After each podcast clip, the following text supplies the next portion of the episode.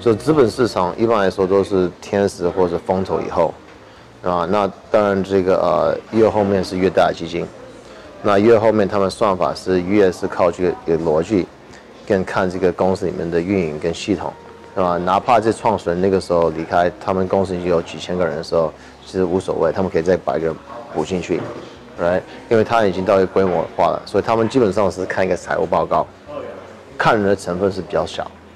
，right？，那倒过来说，刚开始的人，你没有系统呀，你没有几千个人，你一两个人，然后你还没有证证明你的你的这个构想或者你的商业模式有市场的价值，那这个时候一个投资者判断他要不要投的时候，金额虽然少，但是他要看人啊，他看人的成分可能是百分之九十。一般来说，如果是在天使投资，他可能已经下一步就是就是那个风投，对吧？就是他的接手是风投。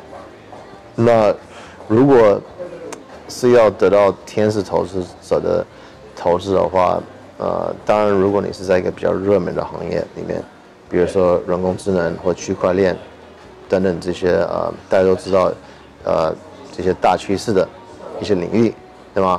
那你比较会有可能性会得到投资，right？呃，另外一个就是你是不是已经创业过？啊，投资者一般来说喜欢看到你。啊，已经创业过一次或两次，对吧？因为他们知道创业是一个过程。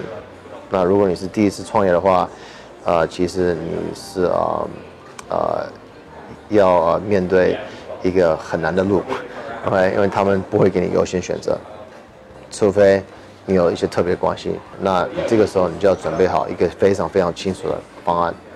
啊，你要非常流利的告诉他们，我现在今天我要解决什么问题在市场上，而且我解决问题是帮哪一个人群，这个人群不能太大，几百个到几千个人，哎，而且他们消费能力多少，我是怎么从他收费，我产品最简单的方案我要怎么造出来，第一步、第二步、第三步需要多少钱，需要多少时间，那我们是怎么推广给他，接下去来，如果你有这个非常清楚的一个策略跟这个计划的话。